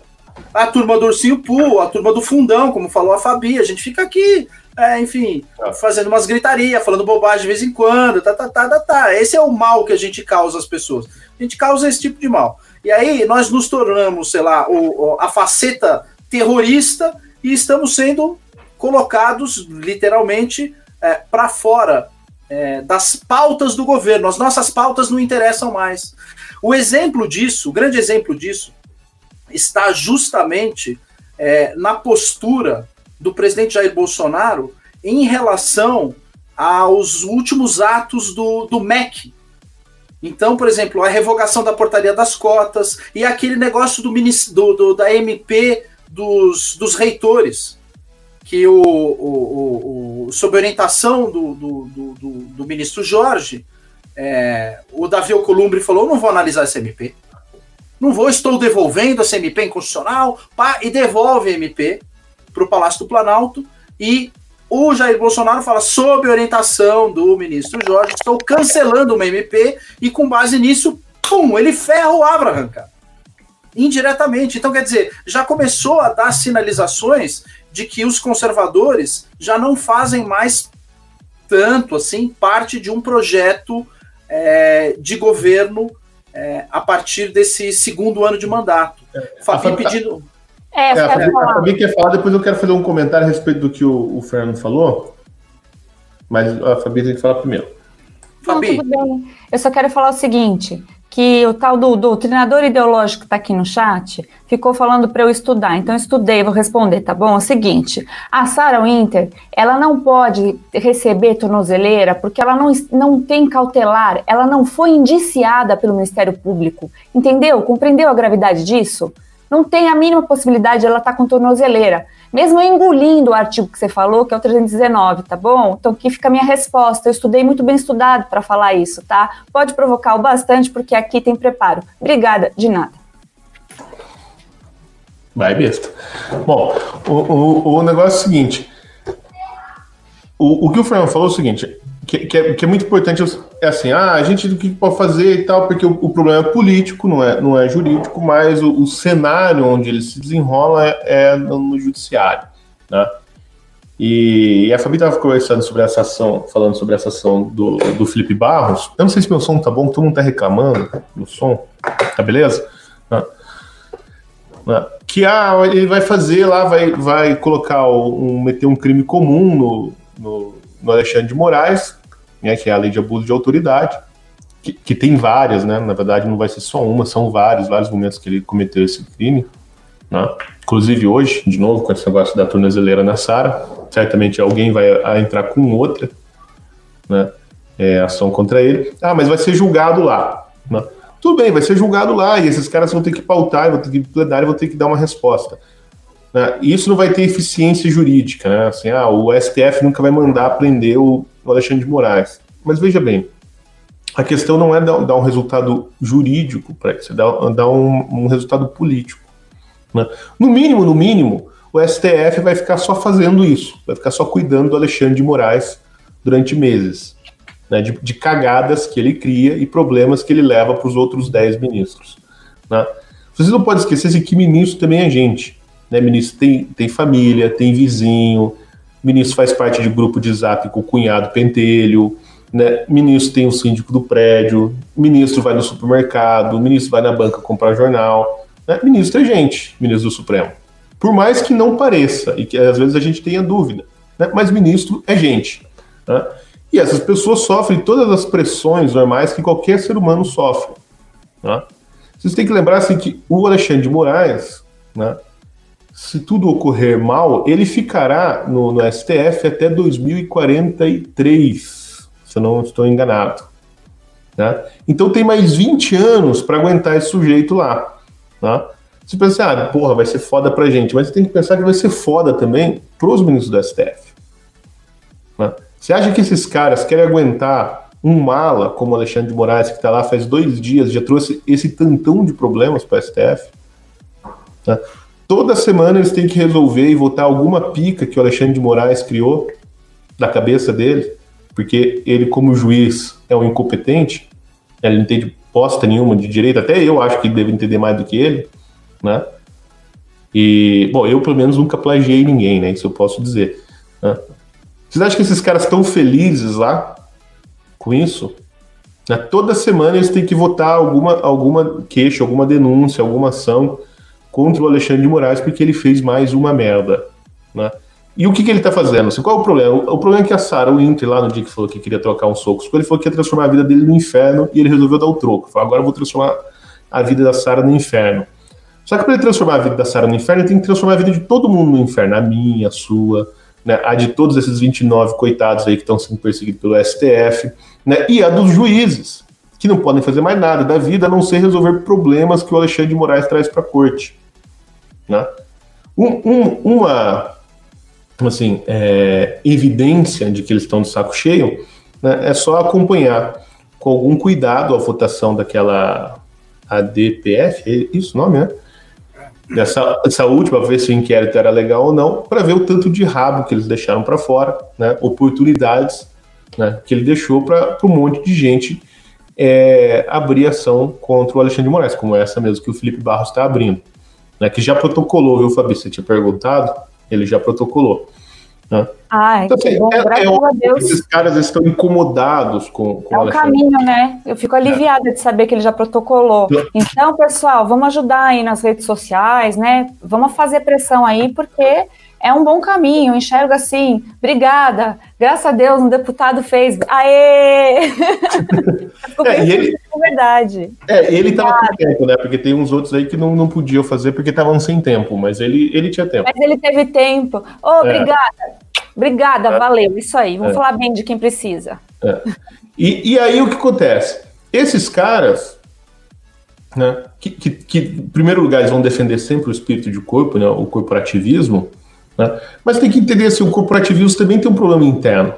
Quando o nego começa a dar muito problema, né, e ele vai ficar lá 20 anos dando problema, porque se vocês acreditam que o Alexandre de Moraes vai melhorar, vocês estão enganados, né, porque ele se formou com 25 anos, ele já tem 50, até hoje ele não aprendeu bosta nenhuma, não, não há muita essa esperança de que ele melhore né, nos, nos próximos 20 anos que ele tem lá para ficar perturbando a vida brasileira no STF. Né.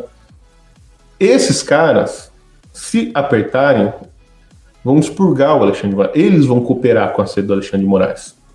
Né? Então, assim, o problema é político? Lógico que é político. A maneira de se apresentar o problema é jurídico. Para conseguir não um efeito jurídico, né? não é assim, ah, o Alexandre de Moraes ser é, sentenciado e sair de lá algemado e preso por, pela lei de abuso de autoridade. Não, é ele ser impeachmentado. Esse é o objetivo de tudo né, ele sair de lá, a gente poder parar de ter o problema Alexandre de Moraes, poder respirar um pouco e aí depois encarar os outros 10 problemas. Né, mas esse é o primeiro problema. Esse objetivo é político. Então, as ações jurídicas que são né, judiciais, enfim, toda esse, esse, essa coisa que o pessoal do direito entende bem, né, que são movidas, não é para ter a eficiência jurídica, mas é para ter uma eficiência política. É para cansar, é para dar problema, né? É porque assim, esse é o teatro que eles resolveram é, atuar, então esse é o teatro em que a gente vai jogar. Né? Um, um dos, porque né, existem outras opções é, na mesa, por exemplo, a própria questão da, da né, o que ela está fazendo, ela assim, está acelerando o processo. Né? Então, assim, esse é o teatro, porque o que, que acontece? Eu já falei isso em outra live. O que está acontecendo assim, no Brasil, todo mundo sabe o que acontece no Brasil. Nós estamos vivendo uma ditadura do judiciário onde o Alexandre de Moraes faz o que quer. Ele faz o que quer. A lei é ele. Né? Ele dita a regra, ele passa por cima da Absolutismo, Silvio. Exatamente. É, é, do é, Alexandre de Moraes. É, é Laloa Semoa, é isso que ele virou. Então, ele é a regra. Né? Então não tem, não tem código de processo, não tem código penal, não tem nada. Ele inventa da cabeça dele e foda-se. Ah, ele mandou meter uma, tornozeleira eletrônica na Sarwinter. Ah, não pode. A Fabi falou: ah, não pode, tem um código aqui, tem isso, pode ser condenado. Ah, foda-se. Ele quer, cumpra-se. Né? E aí ele tem um monte de capacho, me desculpa, um monte de bosta na Polícia Federal, um bando de, de oficiais da polícia e delegado que são covardes, né? são covardes que cumprem leis iníquas, né? vocês são todos uns bostas, uns cagões, né? são cúmplices disso, que vão lá e cumprem. Né? Infelizmente, desculpa, eu tenho um monte de amigo na Polícia Federal, sei que eles falam, ah, mas daí eu vou receber um PAD, não sei o que, vai, meu filho, você tem um medo de PAD? Né? Você tinha que ter medo de, sei lá, de trocar tiro com bandido, mas medo de PAD, pelo amor de Deus. Né? PAD é processo administrativo. Os caras têm medo disso. Né? Então vocês são todos cúmplices do Alexandre de Moraes. E, e, essa é a situação brasileira. A gente tem um ditador, que é o Alexandre de Moraes, né, que perpetua no poder porque ele se vale da cooperação de um bando de covardes. Essa é a realidade brasileira e ponto. Né? E um dos covardes, né, aliás, vários desses covardes que cooperam com Alexandre de Moraes estão sentados do Palácio do Planalto. Estão lá esses covardes que cooperam com Alexandre de Moraes. Né? E vários desses covardes têm quatro estrelas no, no peito né, e adoram exibi-las e falam: pulei de paraquedas. Hum, cacei pernilongo na Amazônia. Hum, passei a mão na bunda da onça. Hum. Eles adoram esse tipo de merda. Né?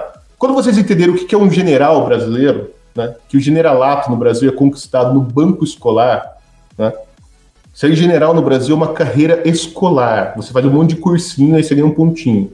Aí você faz um cursinho, você tira nota 10, você ganha uma estrelinha. Aí você faz outro cursinho, aí você ganha outra estrelinha. Aí, aí o cara passa 20 anos fazendo cursinho, vai ganhando estrelinha, colocando aqui as estrelinhas bonitinho, e aí ele vira general. É assim, gente. Isso, porque por isso que eles são maçons. Né? Por isso que são maçons, que a maçonaria funciona da mesma forma. Exatamente, exatamente. É a mesma isso, coisa. Esses covardes né, que cooperam com Alexandre de Moraes. É isso que acontece no Brasil. Essa é a realidade. Então, o que acontece? Está todo mundo fingindo que existe uma ordem jurídica. Todos.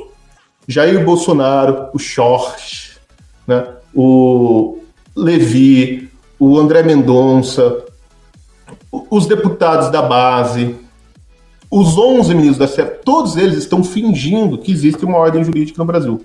Estão fingindo, todos eles sabem que acabou, que quem manda no Brasil é o Alexandre de Moraes. Todos eles estão fingindo. É puro formalismo burguês. É o puro formalismo. Todos sabem que é fingimento. Não é que eles, assim, que eles estão enganados. Não, eles, eles estão fingindo e sabem que é fingimento. Né? E aí o que acontece? Então, como todo mundo está fingindo e a gente não pode fazer nada, a gente não tem os meios de agir nessa situação, o que a gente pode fazer é o quê? É jogar com as regras do fingimento, que são as regras jurídicas, pressionar juridicamente para ter resultado político. O nome disso é é, é, ativismo judicial, assédio judicial, você pode dar o nome que quiser. Né? Mas esse é o meio, porque a gente não, tem outros meios. Quer dizer, existem outros meios, tem lá os meios da SAR, existe a, desobedi a desobediência civil, existem outros meios, mas um, um dos meios, um dos caminhos é a judicialização de tudo. Né? Fazer mais ou menos como o, o Rudolf lá, é Rudolf? Ah, aquele, aquele cara lá, né, que, que judicializa tudo lá da rede, né? Randolph. Ah, Randolph. É, é que Rudolf é aquele viadinho né, do Papai Noel que puxa a rena, aí eu me confundo. Né? Ah, tudo meu tudo É, a mesma, mesma coisa, né? Então, é fazer com ele é judicializar tudo, mas assim, você espera que aconteça? Não, porque a gente sabe que é um fingimento. Né? E o que acontece? Entre as pessoas que têm os meios de fazer alguma coisa, né, que tem o poder efetivo de ação, quando um desses parar de fingir, ele ganha. O que, o que parar de fingir primeiro ganha. Né? Essa é a aposta. O que parar de fingir primeiro ganha. Esse, esse é o cara que vai levar. Né? Enquanto ninguém para de fingir, quem consegue fingir mais vai ganhar. Né? E quem consegue fingir mais não é nem o Alexandre de Moraes, não são nem os Milico, não é nem o Jair Bolsonaro.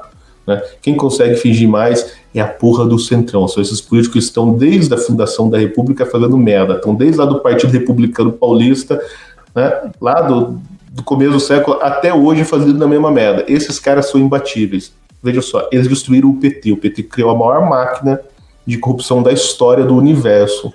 Eles roubaram mais dinheiro que qualquer um. Né? Eles tinham um plano bem traçado, tinha gente competente para executá-lo e eles foram derrotados por um cara bizarro que nem o Temer. Tá entendendo? O Centrão vai ganhar se ninguém parar de fingir, porque os caras são os, os mestres do fingimento. Eles criaram, porra, o teatro. Entendeu? Eles criaram esse teatro. Então vamos lá. Eu estou vendo aqui várias observações no chat. Deixa eu tentar traduzir o que a gente está falando aqui. Ninguém aqui está abandonando o Bolsonaro, ninguém aqui está criticando o Bolsonaro, ninguém está aqui mudando de lado. Eu vou trazer uma frase do professor Olavo de Carvalho, espero que vocês entendam o que nós estamos fazendo aqui com base nessa frase. É Bolsonaro ou narcoditadura? Ninguém aqui vai sair desse chat e sair apoiando o PT ou isento left ou qualquer outro tipo de vagabundo.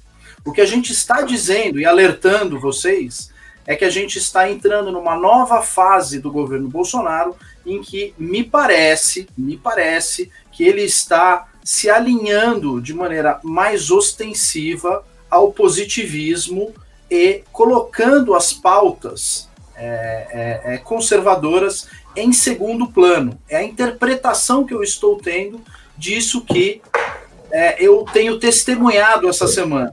Evandro, o, o, Olavo fala uma outra coisa que é muito interessante. Tem uma frase dele, quando ele dá aquele esporro geral, ele falou o seguinte: é, Eu tô 100% com o Bolsonaro, ele aqui não tá. Sim. Esse é o negócio. Sim. A gente tá na pauta de 2018.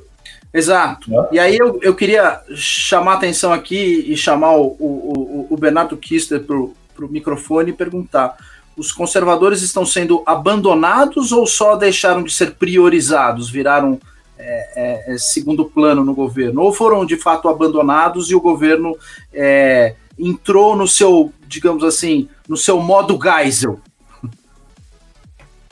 É, como, como é que se diz? Assim, é, o, o que, que, vai ser o Bolsonaro? O Bolsonaro vai ser um Bolsonaro menos Weintraub e mais Tarcísio, mais pontes e estradas e menos ideologia de gênero? Aquele Bolsonaro lá da ideologia de gênero, do porra acabou, acabou e agora entra um Bolsonaro mais Astro Pontes, Tarcísio? Ou a gente ainda pode contar com aquele Bolsonaro que vai lutar pelas pautas conservadoras, como o combate a, a, a, descriminalização do aborto, a questão das armas, enfim, as nossas pautas. A gente ainda conta com ele para as nossas pautas? Que, qual que é a tua visão? Não, eu, eu acredito que conta sim. É, o indício forte disso é a manutenção da, da Maris, a, todo o apreço e cuidado que ele teve com o Abraham, apesar que foi uh, uma, uma perda que, de certa forma, culpa do governo por não ter agido antes, né? é, em tratar desses inquéritos e tem uma assessoria jurídica péssima, ridícula, como nós cansamos de criticar aqui, com esse AGU, que é um, um pateta, um homem de geleia, né, esse cara de bolacha. Não, cara de bolacha é o Jorge, né? Uh, o Levi e esse é Mendonça, são os três porquinhos do inferno jurídico do Bolsonaro. É, eu não acho que ele vai abandonar essas pautas, o que eu acho que vai dar uma arrefecida, né? Uh, tem tudo para arrefecer. Né? Essa semana o Bolsonaro ficou quieto, não falou nada. Né? A única coisa que ele falou nesses últimos dias é de obras, né? É de ai, vacina, é, vacina não, é máscaras de Covid, é não sei o que, estamos asfaltando, estamos resolvendo e tal. É só isso que tá fazendo, entendeu? Só tá falando disso. É, alguém tem que explicar para o Bolsonaro o seguinte: que estrada é legal, mas estrada só serve para alguma coisa se a gente pode sair de casa e de um lugar para o outro. Se a gente tem que ficar trancado em casa com tornozeleira eletrônica, estrada não serve para nada, Bolsonaro. Liberdade em primeiro lugar, porra. Então, não, e o pior é o seguinte, né? Ele mesmo disse, né? Liberdade é fundamental, querem tirar nossa liberdade e tudo mais. Tudo bem, é muito lindo, e, e ele já fez. Teve três grandes discursos dele, né? Que foi o primeiro é, que acabou vazando na reunião presidencial, que ele falou sobre a liberdade, falou sobre armas, tal, aquilo foi sensacional. Depois teve o famoso Acabou Porra, que teve outras falas né, em torno daquilo que foram muito boas. E depois teve recentemente aquela fala dele, uh, que ele postou um texto muito interessante ali, dizendo das liberdades e do retorno, do conservadorismo, a perseguição das ideias menores, etc. Que todo mundo ficou muito empolgado, achou que tudo ia acontecer, né?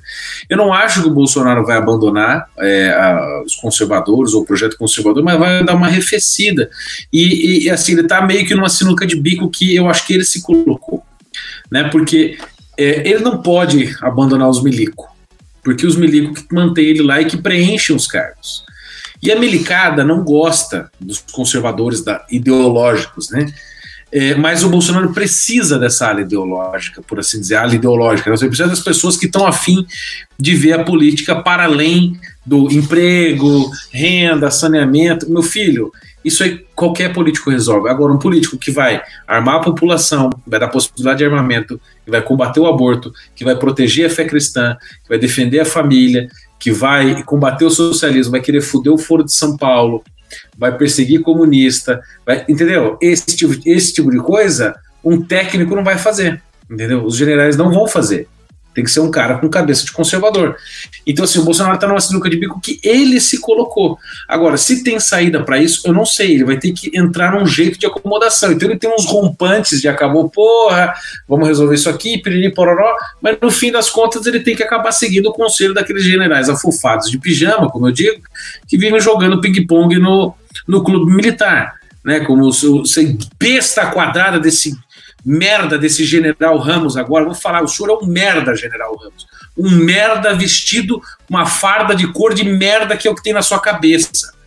Nem faz dele agora. O senhor negócio do treinamento básico, né, falando sobre merda, é o que saiu da sua boca quando escreveu aquele tweet. Ah, estamos aqui cumprindo o saneamento básico e aqui, ó, joia, estamos fazendo tudo que a Agenda 2030 da ONU quer. Hein, General Ramos? O senhor é um palhaço.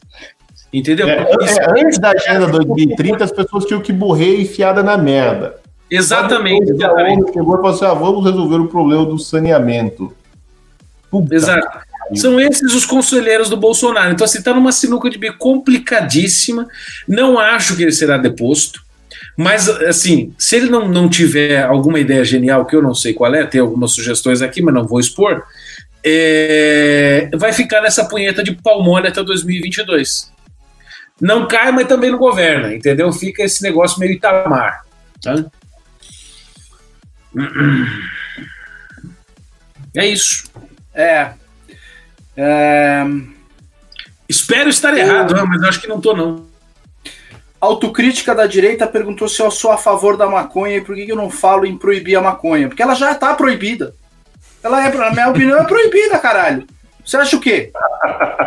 O cara tá preocupado ah, com a minha camiseta bola. do seu Madruga. Ô, autocrítica da direita. Vá dormir, rapaz. Vá dormir, é. meu velho. Vá dormir, acorda, filho. Acorda, filho. Fernando, Fernando, Vamos lá. Como é que tá, como é que tá essa história aqui? A gente foi abandonado, não foi? O pessoal ainda está confundindo, o pessoal acha que a gente está tentando informar vocês a respeito do que está acontecendo. A gente tem informações de bastidores. Abram os olhos, ninguém aqui está contra o governo. Ninguém está contra o governo. A gente só está dizendo para você o que é que vai acontecer daqui para frente. Vocês estão aqui nessa live e uma das finalidades da live é isso, é tentar trazer esclarecimento para vocês. Tá? Então, o que, que acontece? Está tendo um alinhamento do Bolsonaro com as Forças Armadas, e por que tem esse alinhamento? Acho que em parte é culpa nossa, dos conservadores. Imagina o Bolsonaro sentado lá e falando assim: porra, esses caras estão me acuando aqui. Aí chega lá pro general Ramos e fala: General, o que, que o senhor tem? Ele fala: Eu tenho 300 mil soldados e mais ou menos 1 milhão e 500 mil fuzis e uma doutrina positivista. Fala: Ok. Conservadores, o que vocês têm? Ah, a gente tem aí umas 30 mil contas no Twitter e algumas hashtags. Ele fala, obrigado, conservadores, vou ficar aqui com os caras. Vocês entenderam agora a importância, por exemplo, da pauta do, do, Bené, do, do, do Bené Barbosa a respeito de armas? Porque a gente pelo menos poderia dizer, ah, eles têm um milhão e pouco de fuzis, a gente também tem alguns em casa, então, enfim, a gente consegue segurar a bronca pro senhor se precisar aí, mas a gente Cuidado, não tem. Você está falando que isso parece ser papo de milícia. Então, é verdade. É, é verdade. É. Se parece, já é. é. Já é, já é.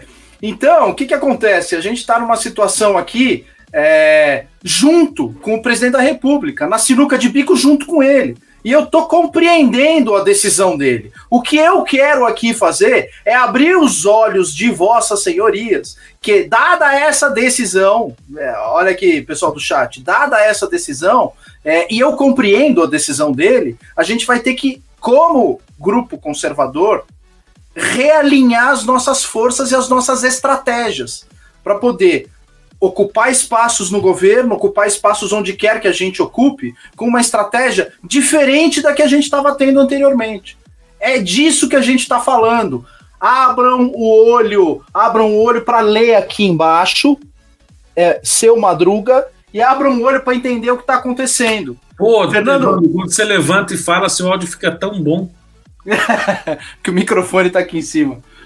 Fernando, vamos lá. Quero te ouvir. Pô, estão pedindo, estão dizendo aqui, ó. É, já estão pedindo o Bernardo na presidência. Eu espero que seja uma ironia, viu? Não desejem esse mal para mim. Acabou, porra. Bota o, bota o Bernardo. Aí é game over total, eu, né? Eu rolo pra cima de todo mundo. Vamos lá, deixa, deixa eu ler um trocinho aqui. Tem um negocinho aqui muito legal. Vamos lá. Invasão Vertical dos Bárbaros, Mário Ferreira dos Santos. Tem um texto aqui que eu acho legal demais. Ele vai falar o seguinte: o fetichismo. Há no pensamento moderno uma série de retornos à esquemática infantil, que são genuinamente fetichistas. Vamos a alguns exemplos. A criança dos dois aos três anos costuma dar nome às coisas. Seu pensamento é meramente nominalista. Cara, é, é, eu vejo assim parte da a, parte da do eleitorado, mas é natural. Também não falo isso aqui como deboche ou como ah, né, estamos em outra camada. Não, estamos falando de nós aqui, estamos falando do povão brasileiro, né? Somos nós. O povão brasileiro tem um déficit, um déficit educacional muito grande. E, e esse déficit, ah, ele tem consequências, mas é lógico que tem consequências. Mas, mas não, não poderia ser diferente tem consequências, como por exemplo, a gente chega aqui e fala o seguinte: olha, o governo é, está tendendo, né, está, está mudando o posicionamento para isso, isso e isso. Aí o cara ouve isso e fala: caralho, os caras abandonaram o Jair. Então, assim, é de uma, é de uma deficiência cognitiva tal. Eu fico imaginando o seguinte: aquele cara que, se pegar a suma teológica, né, Santo Tomás de Aquino, aí ele lê a pergunta, aí Santo Tomás de Aquino fala assim: Deus existe? Aí o cara, caralho, falaram que esse livro era de teologia, porra, o cara é ateu, caralho! Não. Gastei 500 reais nesta merda! Ele vai, ele vai pegar o, as, as, diversas teses que o São Tomás de Aquino levanta, né, para rebater e conversar, vai achar que São Tomás de Aquino está tentando propor alguma coisa é. negativa. Né? Tá tentando justificar a Deus. Esse São Tomás de Aquino ele não tinha fé, muito fraco. É um ateu, né? Ateu, ateu. É, tem que aprender comigo.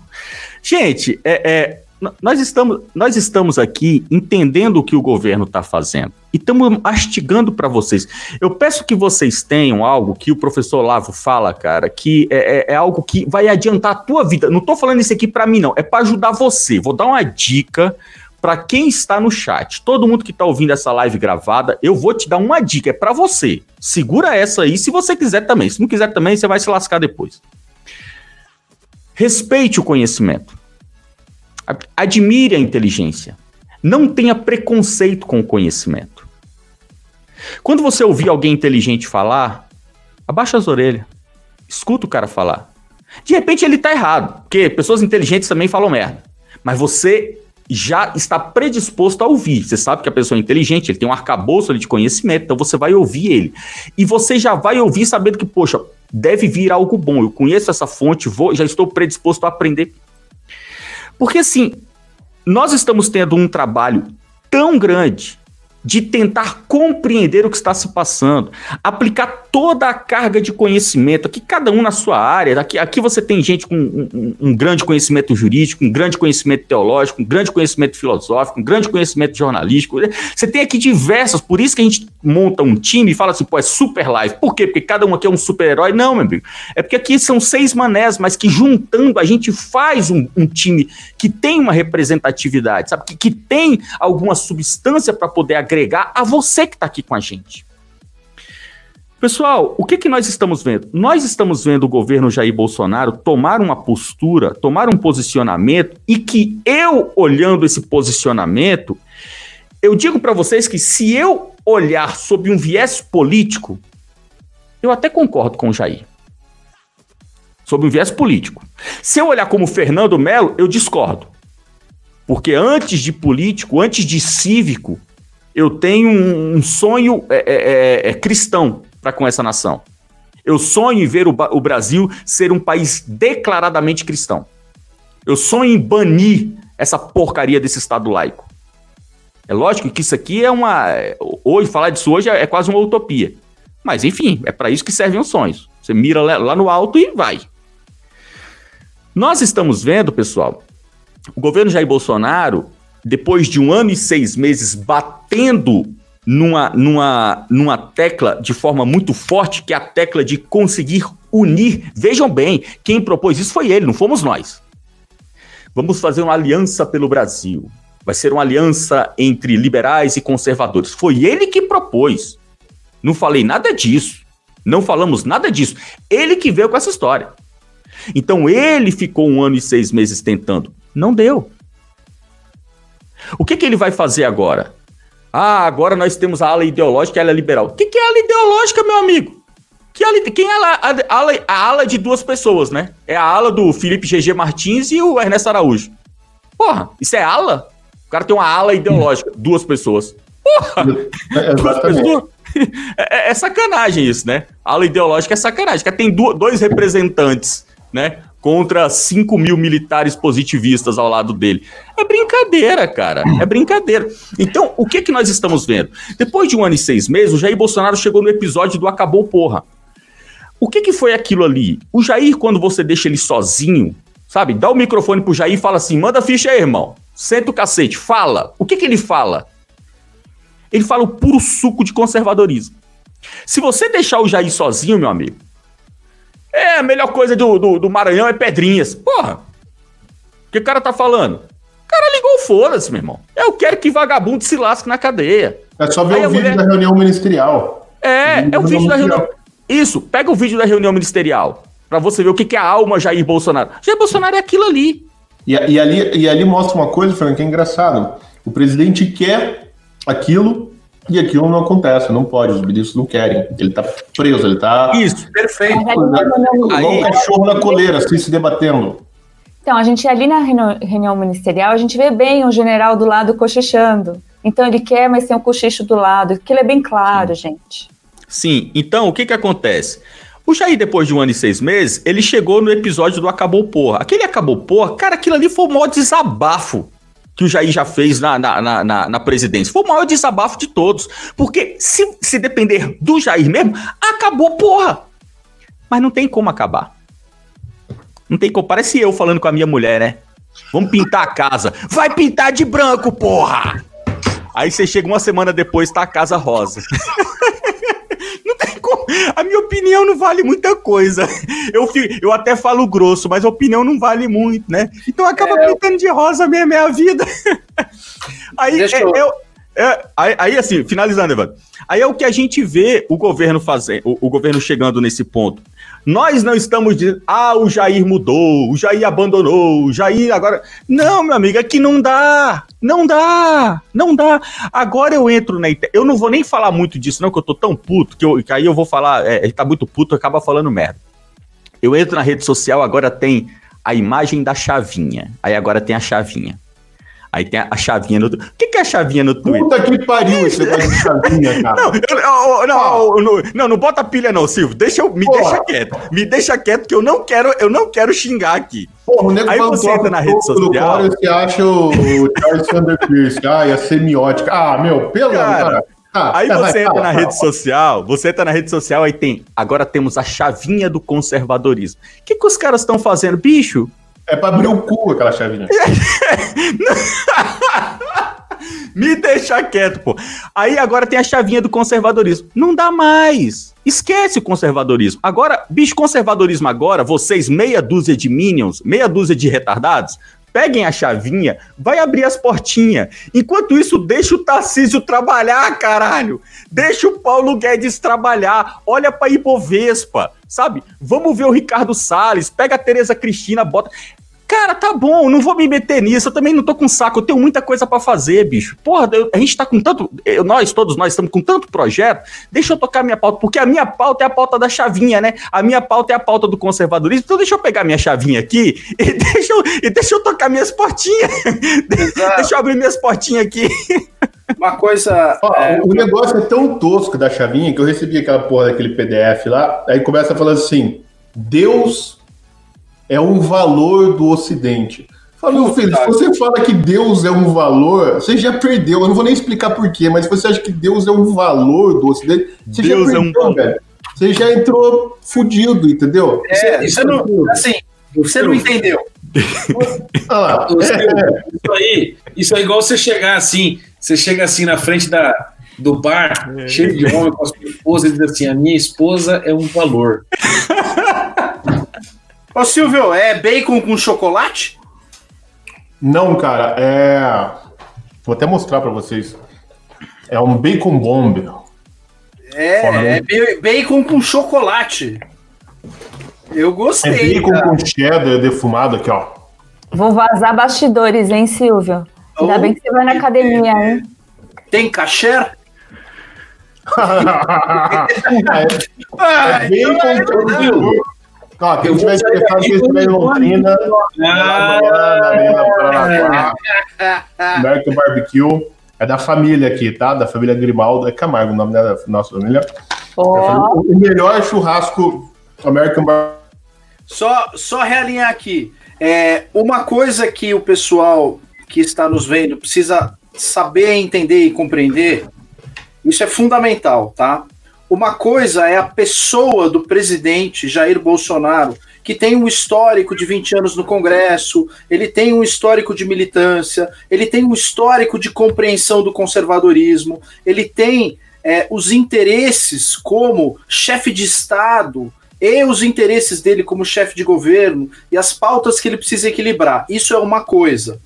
Eu estou com esse com essa pessoa, porque ele me transparece tudo aquilo que eu confio para a condução dos negócios públicos. Ele, em primeiro lugar, é um homem honesto, ele não rouba, ele não está envolvido em nenhum tipo de falcatrua, nenhum tipo de putaria.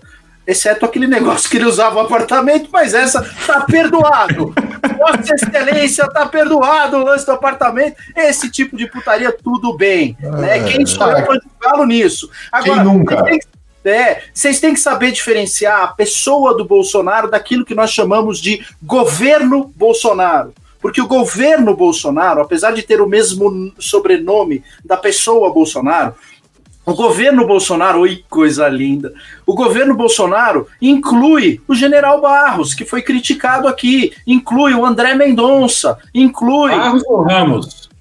Ramos, Barros, pra mim tudo é a mesma coisa, sei lá. Não, Barros também. Barros é aquele da, da EBC que estudou um, ano lá na China, na Universidade É, tem o Panzuelo, tem esse monte de general cotovelinho, entendeu? Então, quando a gente cobra o governo Bolsonaro, é para que o governo Bolsonaro, é, ao menos, equilibre as forças dentro do próprio governo. A gente não tem esse equilíbrio de forças aqui fora. Há uma hegemonia da social-democracia e da esquerda dentro das, do, do- como o Flávio Gordon falou, dentro das redações de jornal, dentro da, da- dessa merda toda, das universidades, é tudo de esquerda. Então, o que é que a gente está aqui pedindo? Presidente, se a gente não tem o equilíbrio aqui fora, pelo menos aí no governo, né? Mantenha, mantenha o Ernesto, mantenha o Felipe, mantenha o Abraham, já não conseguiu manter o Abraham.